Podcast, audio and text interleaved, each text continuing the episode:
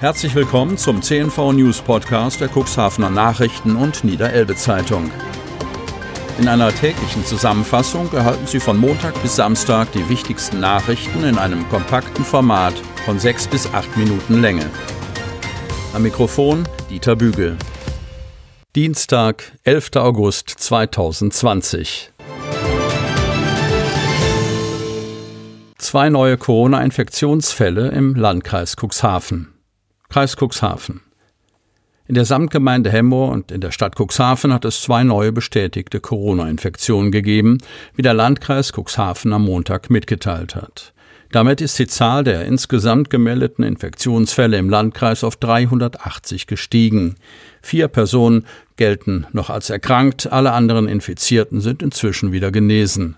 Die Zahl der Todesfälle im Zusammenhang mit einer Covid-19-Infektion beträgt 21. In der Stadt Cuxhaven gibt es insgesamt 105 Infektionen, in der Samtgemeinde Hemmoor sind es aktuell 11. Zwei weitere Neuinfektionen sind in den vergangenen Tagen aus der Gemeinde Hagen gemeldet worden. Eine der neu infizierten Personen hat sich vermutlich im Urlaub in Spanien mit dem Coronavirus angesteckt. Bei der anderen Person ist der Infektionsort unbekannt. Die Infektionsquote im Landkreis Cuxhaven, die die Neuinfektion pro 100.000 Einwohner über den Zeitraum von sieben Tagen abbildet, ist am Montag auf den Wert 1,51 angestiegen. Diskos und Clubs bleiben weiterhin geschlossen. Cuxhaven kein Land in Sicht für Tanzbetriebe. Während so gut wie alle Branchen nach dem Corona-bedingten Lockdown wieder unter entsprechenden Hygienekonzepten den Betrieb aufgenommen haben, bleiben Disco- und Clubbetreibern weiterhin die Hände gebunden. Die Branche bangt. Am 7. März wurde in Janssens Tanzpalast in Lüdingwort zum vorerst letzten Mal getanzt. Am 14. März schloss Erik Janssen seine Disco freiwillig. Das ist nun fast fünf Monate her. Seitdem liegen die Einnahmen bei Null. Auch das Team, das aus rund 100 Angestellten bestand, hat sich aufgelöst. Die meisten haben sich andere Arbeit gesucht. Es gibt derzeit keine Perspektive für uns. Die Branche ist hilflos, fasst es Erik Janssen zusammen. In einer verhältnismäßig ähnlich guten Position, wenn man in Krisenzeiten überhaupt davon sprechen kann, befindet sich auch Björn Holz, Geschäftsführer von Björns Paulanerkeller in Dunen. Seit dem 22. Juni hat er wieder geöffnet. Mit dem Unterschied, dass auf der Tanzfläche nun Tische stehen, Tanzen also nicht erlaubt ist und aus seinem Betrieb nun eine reine Bier- und Cocktailbar geworden ist.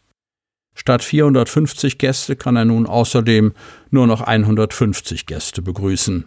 Das ist zwar nicht der Paulanerkeller, wie man ihn kennt, aber die Gäste nehmen das Angebot gut an. Es herrscht gute Stimmung, zeigt sich Björnholz entspannt, auch wenn er dadurch ein Drittel an Umsatz verliere. Erik Janssen von Janssens Tanzpalast befürchtet, dass es für die Branche erst Mitte 2021 wieder losgehen könnte. Viele Betriebe in unserer Branche werden das nicht überleben, bangt er. Container für Elektroschrott in Hemmoor sind gesperrt. Hemmoor, von außen machen die Container für kleine Elektrogeräte im Hemmerer Zentrum zwar einen guten Eindruck, ihr Innenleben aber bietet für die Mitarbeiter der Entsorgungsunternehmen einige Gefahren. Und das liegt nicht am zahlreich eingeworfenen Elektroschrott, sondern an der Mechanik für Einwurfklappen und Türen, die sich nicht mehr gefahrlos bedienen lassen. Die drei Container in Hemmoor sind deshalb ebenso wie ein Container in Kadenberge für den Einwurf gesperrt. Der Landkreis wird das Innenleben der Container so schnell wie möglich verstärken, sodass diese wieder einsatzbereit sind. Bis dahin bittet der Landkreis die Bürgerinnen und Bürger, auf die nahegelegene Abfallverwertungsstation in Hemmoor-Hesel auszuweichen, um alte Elektrogeräte sachgerecht und kostenlos zu entsorgen. Natürlich werden auch die anderen Containerstandorte im Landkreis überprüft. Es sei nicht auszuschließen, dass auch an diesen Containern Reparaturen notwendig werden, die eine Sperrung erforderlich machen können. Auswahlverfahren für den Chefposten an den BBS Kadenberge läuft noch. Kadenberge. Der Chefsessel an den berufsbildenden Schulen in Kadenberge bleibt auch nach den Sommerferien zunächst leer. Das Auswahlverfahren sei noch nicht abgeschlossen, heißt es aus dem niedersächsischen Kultusministerium. Wer folgt auf Ansgar Kudok? Der BBS-Chef wurde Ende Januar nach 18-jährigem Dienst in Kadenberg in den Ruhestand verabschiedet. Seitdem ist die Position des Schulleiters vakant.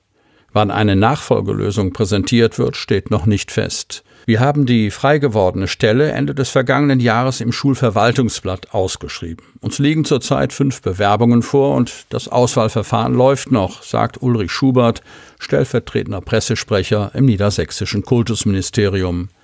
Die BBS Kadenberge mit ihren 1500 Schülern und mehr als 60 Lehrkräften werden zurzeit kommissarisch von Axel Quast, Leiter der Abteilung Hauswirtschaft und Pflege, geleitet, der für den erkrankten stellvertretenden Schulleiter Conny Pülsch eingesprungen ist. Wolfgang Hess, Bürgermeister von Kadenberge, ist optimistisch, dass bald ein Nachfolger für Ansgar Kudok gefunden wird. Ich freue mich, dass es anscheinend mehr als einen Bewerber gibt. Das ist in diesen Zeiten nicht selbstverständlich. Unbekannte richten erneut schwere Schäden am Vogelbeobachtungsturm in Hemmoor an. Hemmoor, es ist nicht das erste Mal, dass der Aussichtsturm an den unter Schutz stehenden Moorwiesen in Hemmoor beschädigt, beschmiert oder vermüllt worden ist. Doch an diesem Wochenende hat die mutwillige Zerstörungswut offenbar eine neue Dimension erreicht. Ratsherr Johannes Schmidt vom Bürgerforum machte die Entdeckung am Sonntagabend bei einer Radtour zu dem Vogelbeobachtungsturm. Er betrat die Aussichtsplattform und wäre beinahe in ein großes Loch im Boden getreten. Unbekannte hatten Dielenbretter aufgestemmt und entfernt. Ein Kind hätte da durchfallen können und wäre aus großer Höhe auf die Betonplatte gestürzt, sagt Schmidt. Der oder die Täter hätten billigend schwere Verletzungen in Kauf genommen. Besucher des Turms seien der Lebensgefahr ausgesetzt worden. Schmidt hat Anzeige wegen versuchten Totschlags erstattet. Jetzt sei es Sache der Polizei zu handeln und die Täter ausfindig zu machen, um sie zur Verantwortung zu ziehen. Immer wieder ist es seit der Errichtung des Aussichtsturms zu Sachbeschädigungen, Diebstählen und Farbschmierereien gekommen. Auch Hemmers Stadtdirektor Dirk Brauer war am Montag schockiert von der Zerstörung. Das ist eine neue Qualität. Hier wird Gesundheit und Leben gefährdet. Auch die Stadt Hemmoor hat Anzeige wegen Sachbeschädigung erstattet und geht davon aus, dass die Staatsanwaltschaft den Vorfall als Offizialdelikt von sich aus weiterverfolgt. Brauer vermutet, dass es sich um eine geplante Tat handelte, denn um Dielen aus der Verankerung zu brechen, bedarf es Werkzeugs, das man nicht zufällig bei sich trägt. Danach wird es um die Reparatur der Schäden gehen. In den nächsten 14 Tagen will die Stadt ein Sicherheitskonzept für das Areal erstellen, das unter anderem Videoüberwachung und andere Sicherheitstechnik beinhalten soll. Ohne Sicherheitsmaßnahmen sei nicht daran zu denken, wie geplant im Turm ein Fernrohr aufzustellen, um die Vögel beobachten zu können. Sie hörten den Podcast der CNV Medien, Redaktionsleitung Ulrich Rode und Christoph Käfer. Produktion Rocket Audio Production.